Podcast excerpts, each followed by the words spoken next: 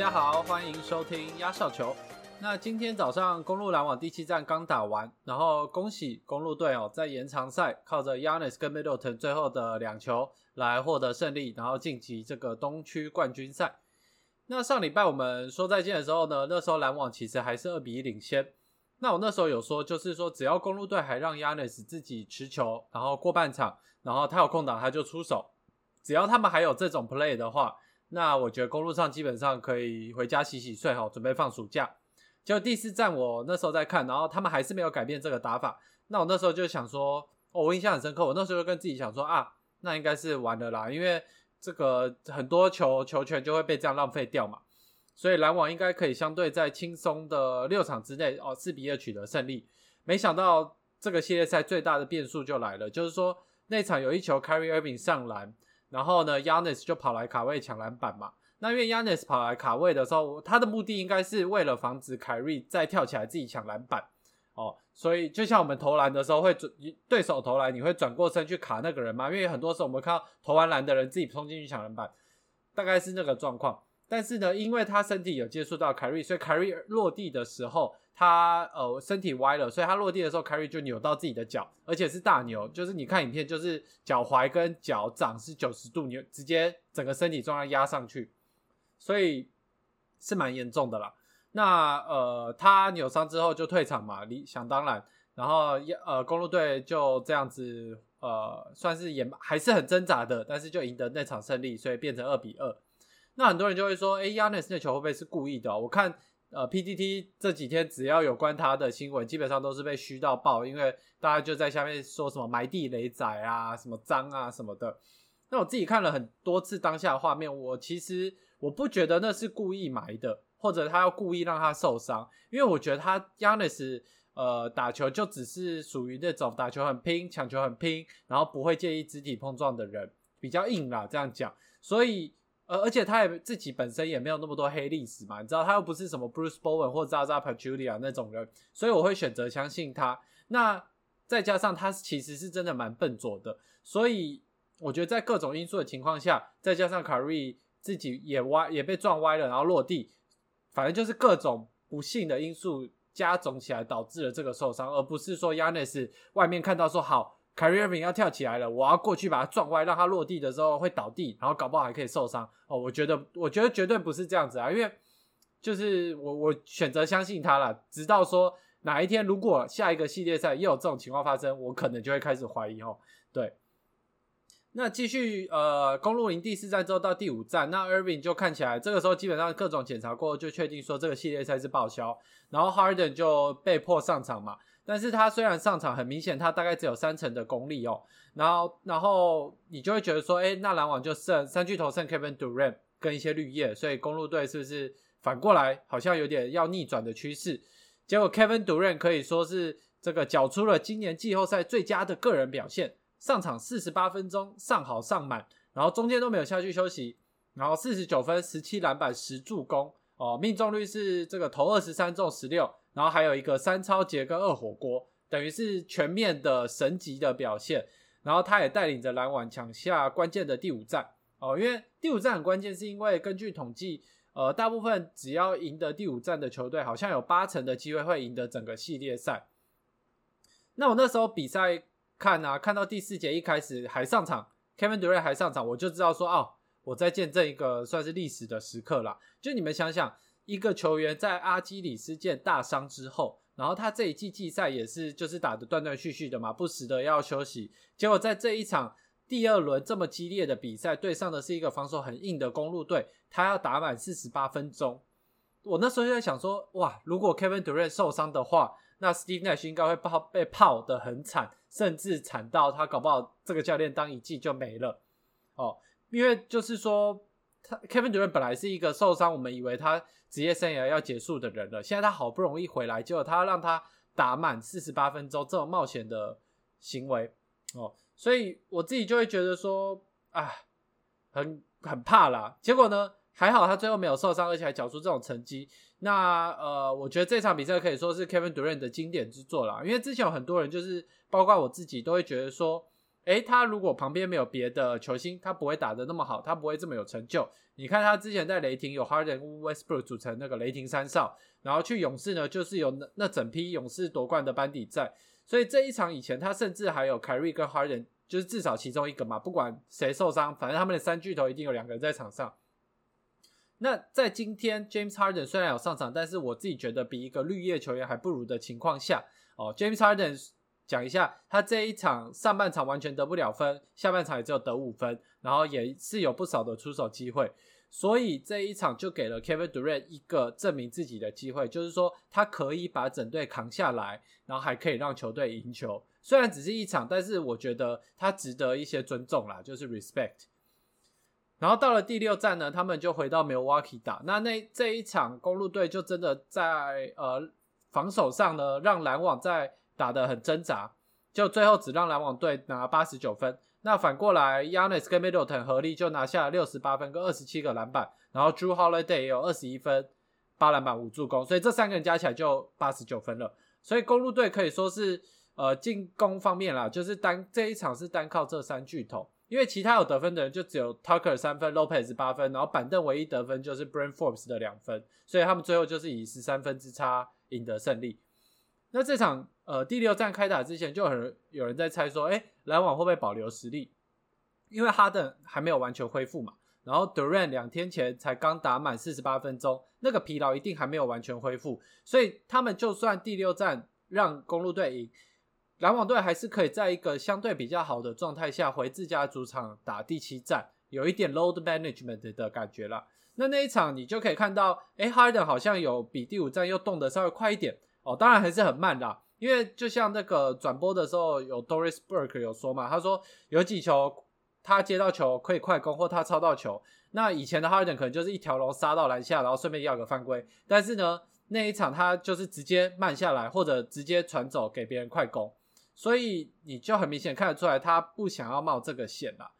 那篮网队这几场打的很侦查，另外一个重点就是 Joe Harris 哦，因为 Joe Harris 在三巨头缺少任意人或两人的情况下，他被防守的几率会瞬间变大，应该说变严格啦。因为以前有三个巨头，所以。呃，基本上另外一队再怎么守，重心都是放在那三巨头身上，所以这就让 Joe Harris 有很多机会可以埋伏在边线，埋伏在三分线外接球投篮。但是只要他们三巨头受伤，你很明显这几场可以看到，哈，就是从第三战之后开始吧，Joe Harris 的三分球命中率打到最后只有两成。哦，一个三分见长的射手来说，两成是完全完全不及格的，就是应该是要被追球迷抓出去埋的那种程度。所以也代表说，在三巨头有人受伤的情况下，加上 James Harden 表现的也不像一个巨头，所以公路队完全在轮替防守上可以顾到 Joe Harris 这个人，也让他的出手没有像以往一样有这么大的空档，所以他的命中率也下降这么多。因为他前两战命中率还有四五成，所以瞬间命直接降低一半以上哦。所以呃，第七站开打之前，有人在说，其实关键人物除了 Kevin Durant 以外，最重要的是 Joe Harris。只要 Joe Harris 一场。多命中个三四颗三分球，那一来一往就是差了十十几分哦，篮网就比较有机会赢球了。结果呃，反正第二战，我觉得我刚一开始讲那情境，篮网队应该是有考虑了，就是说不要这么拼的打。那如果万一赢了很好，但如果万一输了也没关系，只要 James Harden 有办法在这多余的两天之内再多休息一点，第七战他们也是有信心的哈。然后最后呢，于是就来到了我们今天刚打完的第七战。那篮网一开始就打得很有侵略性，保持着个位数的领先，然后一直到中场休息，公路队想要追上，但是基本上都是追不上了，就是每一次追到剩两一两分，篮网队有机会拉开。不过到了下半场呢，公路队就越打越有节奏，反而是篮网有点有气无力的，尤其是 James Harden，他就很明显了，伤还没好是一个啦，我然后第二个是我觉得。他已经盯到了一个临界点了，就是大家可能以为休息时间越多，他会恢复的越多，但是我觉得，因为他前两场有上，所以他的恢复程度等于是停滞不前，甚至搞不好还有一点点恶化哦，因为他这场几乎没有什么切入上篮啊，要碰撞要犯规的那种打法，他不是运球一两下就一个小抛投，要么就是运球然后后撤步三分，然后呢，他这场的命中率很惨。他虽然得了二十二分，然后有九个篮板、九助攻，但他整体命中率只有三成，然后三分命中率比 Joe Harris 还低，只有十六趴，等于他投我算一下，大概七球吧，才中一球。诶，有七球吗？好像六七球中一球了，超级扯的。然后所以他这样子浪费掉很多篮网的进攻球权。那至于 Kevin Durant 呢，感觉他今天也已经拼尽全力了啦。而且他是唯一一个打满五十三分钟的人哈，James Harden 是第二个，他打了五十二分钟五十九秒，因为最后一球防守的时候他被换下去。不过 anyway，呃，你就看他最后延长赛，Kevin Durant 最后有一个，其实最后一分钟吧，我记得有一个机会是可以把比数拉近至两分的，甚至还是追平，我有点忘了。可是他一个转身中距离跳投直接面包，你其实看得出来说，过去这一个礼拜对他的身体。也好，心理也好，造成的疲劳影响是有多大？因为他真的是气力放尽的哦，所以呃，就真的蛮可惜的啦。然后他赛后访问也有说啊，就说他呃，他以为他正规赛第四节最后投的那一球是三分，然后他以为那球，因为那球是两分，但是他刚好脚尖踏到三分线，只要他的脚尖再往后可能一两公分，没有踩到三分线。他那一球就可以直接把公路送回家了，结果反而是算两分，然后呢进延长赛，那他们自己也没力了，所以就让公路队拿走这个胜利了。那至于东区的另外一边的七六人跟老鹰哦，我只能说我不敢相信竟然会打到第七战了。呃，当然一部分是因为我是七六人粉，我本来就对七六人很有信心。那会厮杀到这个地步，我自己觉得主要的原因是因为。第四、第五站的时候，其实七六人是一路领先到几乎第四节的哦，两场都是。然后第四站领先最多十六分嘛，那第五站更多，领先最多二十六分。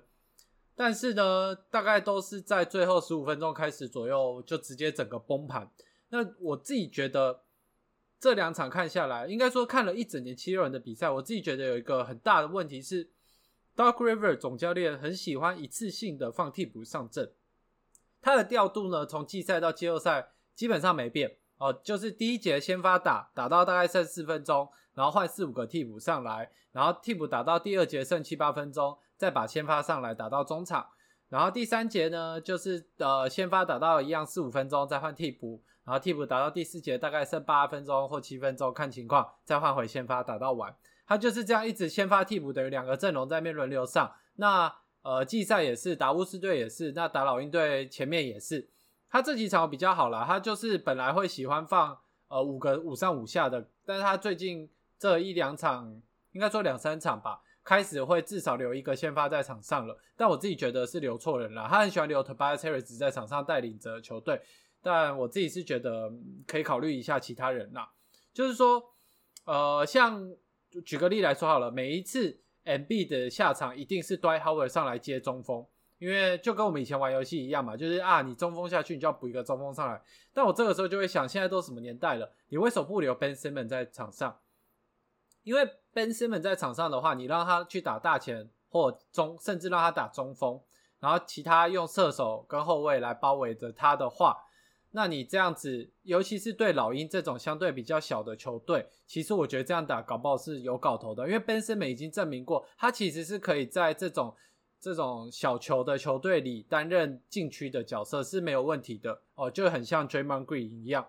那有第二个是，我觉得老实说，虽然今年七人打得不错，但是 Ben s i m m o n 跟 MB 在场上的时候，还是会有互斥的效应。像这一两场，你很明显看出来，Ben Simmons 带球过半场在。弧顶的时候，防守者基本上是在罚球线等他的，就是离他一步一步多的距离，根本不怕他投三分，因为他不会投，也不是他命中率差，而是他不会投。这就让 M B 的在接到球之后，哦，第二个防守者来包围他的时间会比较快。也就是说，M B 的在接到球之后，他有可能少那么零点几秒来处理球的时间。那不要小看这零点几秒，这零点几秒，我相信在场上很重要。他只要一急。他可能就容易传歪，或者他一急，他就自己运球转身，然后就被抄掉哦。我们很常看到这种东西。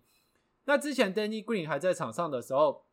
这个问题没有那么被放大，因为基本上除了 Simon 跟 MB 以外，Green，然后 Curry 跟 Tobias Harris 都算是射手，他们就在三分外围，所以基本上防守队的阵型还是要拉比较大一点。但是自从 Danny Green 受伤之后，他们记得只要顾 Curry 跟 Tobias Harris，那另外一个通常是放 Corkmas 或者是 George Hill 或者是甚至 Matisse c y b o 那基本上都不是以三分见长的球员啦。Corkmas 还严格算，但他这一场这一系列赛表现的不是很好，所以 MB 的这三场我觉得打的很辛苦，有一大部分是因为这样，再加上呃 MB 的很明显第四战第五战的时候到了下半场就很累，打不起来哦，他下半场命中率好像是。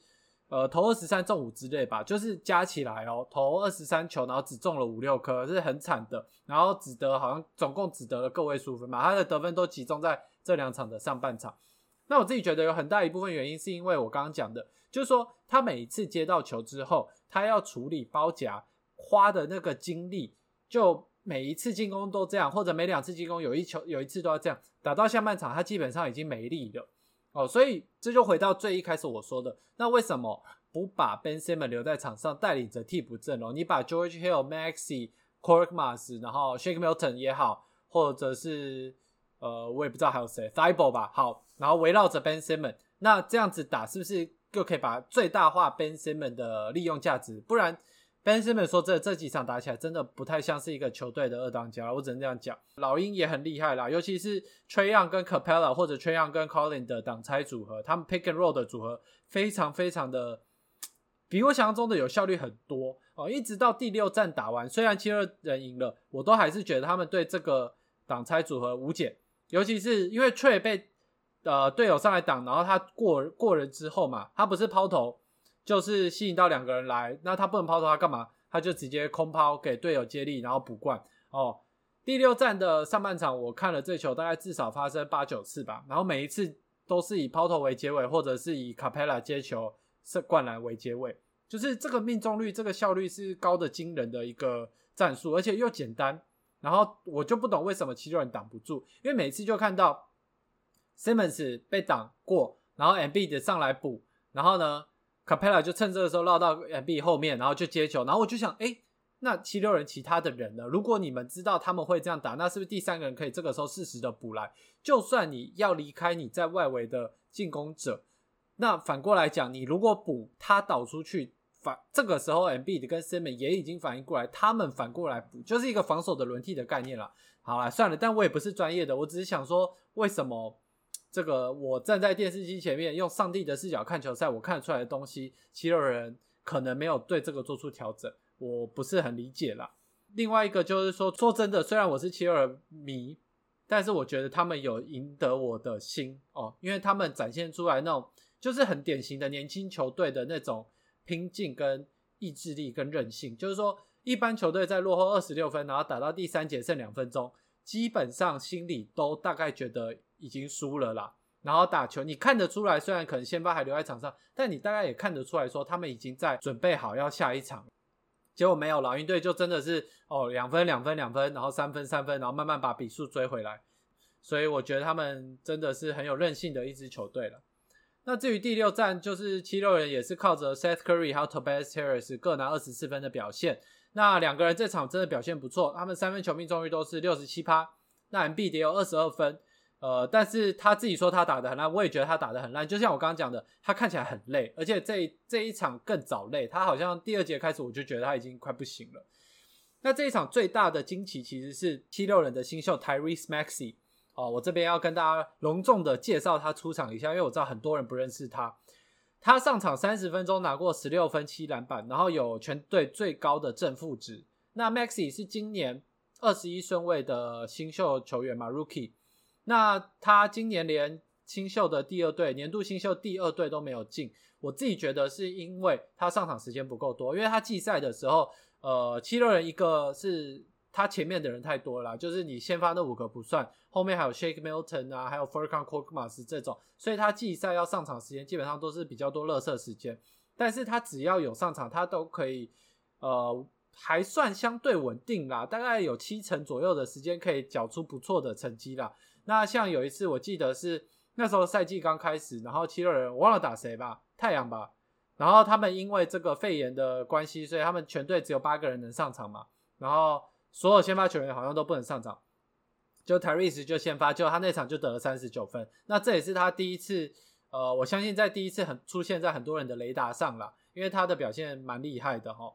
那我自己觉得他就是很像 j a m a r a n 因为他的三分投篮说真的不是很优啦，会进，但是就是不是一个他吃饭的工具。可是他的切入、上篮、抛投，还有中距离投篮，我自己觉得都很不错。他那个手感是很不错，尤其是他在篮下，他只要有办法到篮下，他有办法让球进去，我觉得是蛮厉害。因为他不高，他好像只有六尺三还六尺四吧，大概一百八十几、一百九吧左右。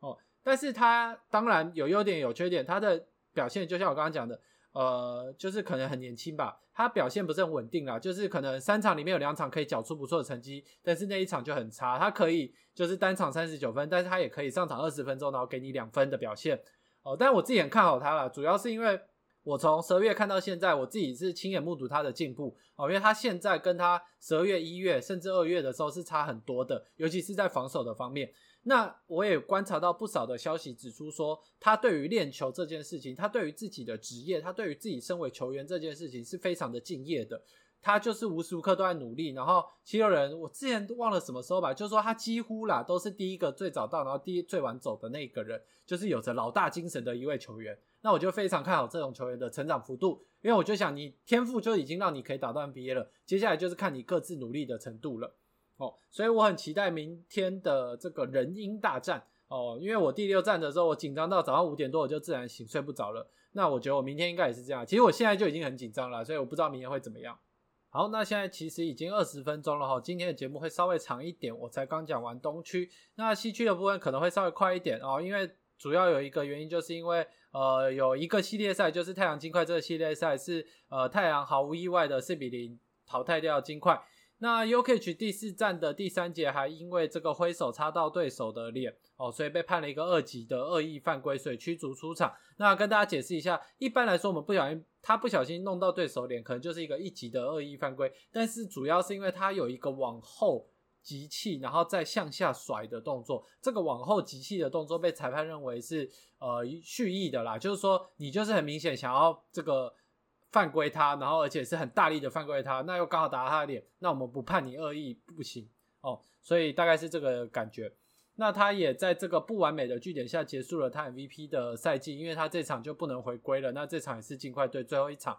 不过我觉得金块队今年能打到这样已经很厉害了啦，因为呃他们内部伤病这么多问题情况下，他们直接让了一支 Jamal Murray，然后还打到西区第二轮哦，而且 Aaron Gordon。目前为止还没有很明显的，就是说完整的融入这个球队了。所以如果他们就算他们保留这个球队阵容，下一季我觉得是很有看头的。而且像 Michael Porter Jr. 他背伤，如果休赛季养好了，下一季他的成长幅度也是非常值得期待的。那太阳队，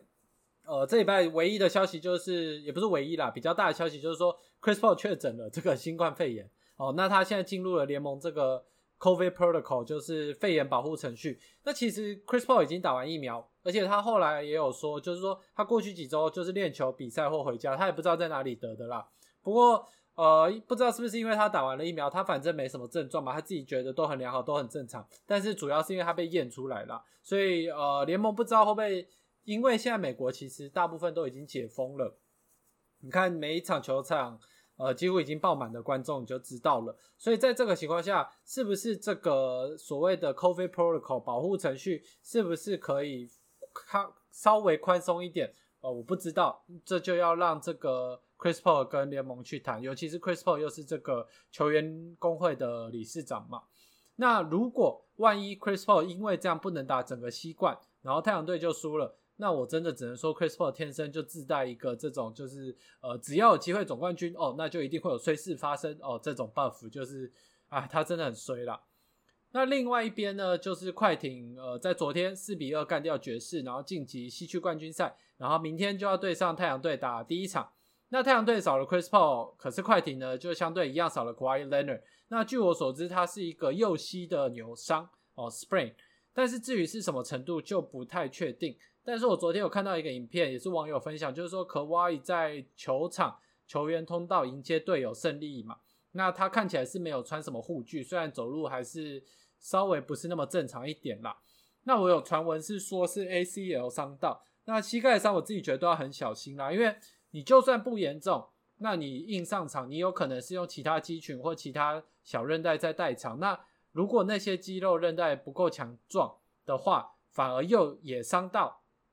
那你就很惨了。那如果你又伤到本来那个肌肉，那也更惨，就是你可能本来断七成，然后就你又伤到哦百分之百断了，那你基本上能不能回球场打球你都不知道。所以膝盖的伤都要很小心了，因为考虑到接下来他的生涯哦，我觉得如果呃下礼拜听到卡哇伊的阵容说哦他赛赛季报销，我觉得是也有很有可能的一件事情。不过回到快艇爵士，就是说上礼拜录节目的时候，爵士还是二比零领先。那那时候我记得我标台湾路标超多的，就是说为什么他到底就是他调度超怪的？我记得那时候他不是摆什么朱法曲在上面，然后我就一直在骂说那个阵容超级烂。好，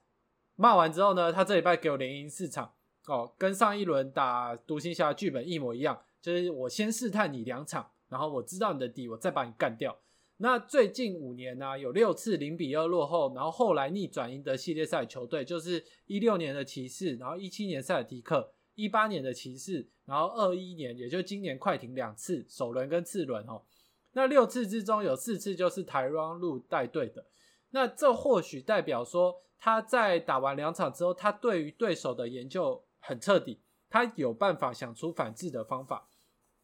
所以呃，当然我也觉得不用太过于神化他了，因为我看到现在像 PPT 就很多人在开始神话，说什么啊，是不是看错他了？他是不是其实很厉害？怎样怎样的？我觉得。呃，应该说一开始没有被零比二，然后也赢得系列赛教练更多哦，所以呃，他这样子只能说是他的韧性也很强，就是零比二落后之后，他有办法让球队回来，就只是这样而已啦。但是当然这样就已经很厉害了哦，至少比一般人认为说他就是 LeBron James 旁边的小跟班教练哦，站在那边顾水桶的教练哦不一样，他其实是有他的底子的啦，是有他厉害的地方。那 Kawhi Leonard 是在第四站受伤的嘛？他受伤之后，大家都认为说，哎，爵士稳了哦，因为快艇只剩下一个这个大家俗称 Playoff P 或者 Pandemic P，因为 Paul George 就出了名季赛一条龙，然后季后赛一条虫的人，所以基本上呢，快艇这个时候就剩下 Paul George 与他的快乐伙伴，然后打阵容相对完整，只有少 Mike Conley 的爵士队。但是这次呢，Paul George 有把握住机会，这个洗白自己哦，第五战的时候缴出三十七分、十六篮板、五助攻，然后带领快艇队拿下胜利。那第六站更夸张，快艇队跳出来的人就是意想不到的人啦，就是一九年选进来的 Terrence Mann。那我知道 Mann 这一季季赛的表现，如果你去查看数据的话，没有太突出，好像就是七八分啊，然后什么四五颗篮板啊，然后一两个助攻。但是呢，你呃，我我觉得他跟我刚刚讲七六人的 Max 一样，就是说不时的他可以小爆发一下，然后提供一些非常非常优质的替补时间。因为我之前看。快艇跟七六人的比赛就季赛啦，我其实就有注意到他，所以我对他是有印象，代表他其实是打得不错的。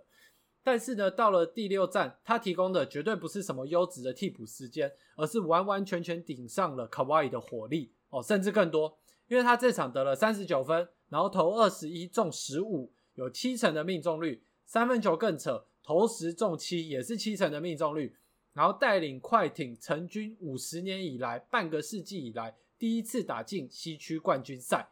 那我看老板 Steve Ballmer 在旁边，就是他 Steve Ballmer 是一个很爱看球的人，我我不怀疑，我丝毫不怀疑他对于篮球的爱，因为他真的是每场都在旁边看，然后进球他就很激动，然后输球他就很失望，就镜头都会 take 到他了。那到他这一刻，他真的是感动到上去抱住球员，我相信他就是一个真性情吧。那我自己觉得，其实我真的建议大家可以去 Google 他，就 Google 快艇队老板，你就知道他是一个多屌的厉害人物哦。他基本上买快艇队来经营，就是用零用钱，就像我们用一个礼拜零用钱去买一个自己喜欢的衣服是一样的概念哦。他是全联盟目前最有钱、最有钱的老板，而且剩下二十九支球队，好像老板加起来好像还没有他多，还是跟他差不多而已，大概是这种程度啦。就是他夸张有钱，他钱多到花不完，他搞不好多养个两三支球队他都没问题。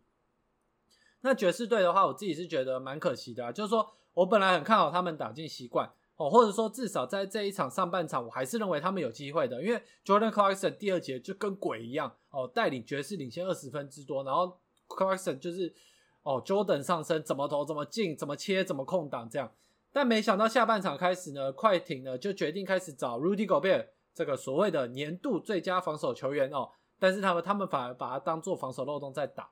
基本上就是跳挑，对不起跳挑他在的地方拉出去投三分。那狗贝尔出了名的就是他在禁区被拉出去，他那个速度很慢，所以快艇队这个时候投三分，相对来讲是一个很大的空档，只要把握住就会进。这就是为什么我们看到 Terence Mann 刚刚有七成的三分球命中率的原因。但是这个我们可能可以不怪狗贝尔，因为这是战术的问题。他角色定位本来就是一个禁区的门神嘛，你把他拉出去，他当然不是他擅长。可是他自己下半场在禁区也是被打假的，他完全挡不住对方的球员哦。然后呢，反过来讲，他在进攻方，Rudy 狗贝尔就是那种防守点到满，然后进攻点到零的。他在进攻方，他完完全全没有办法帮爵士队有什么贡献，尤其是在对到快呃快艇摆出一个非典型，我记得有几分钟，快艇队基本上是没有中锋的状况，他们是五小，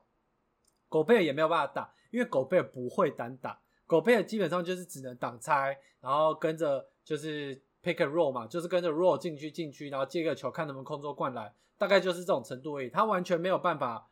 这个所谓的单吃禁区啦，不管身材多好，他比对方高多少，他都没有办法。呃，我自己那时候在讨论年度最佳防守球员，我就不认同他，是因为我觉得他就是一个站篮下的中锋，他既进攻不行，他防守我觉得他也只是靠补防，就是大家冲进来，他在篮下，他当然有办法挡住对方啊。他如果连这样都挡不住对方，他就不会在 NBA 了。所以我自己觉得啦，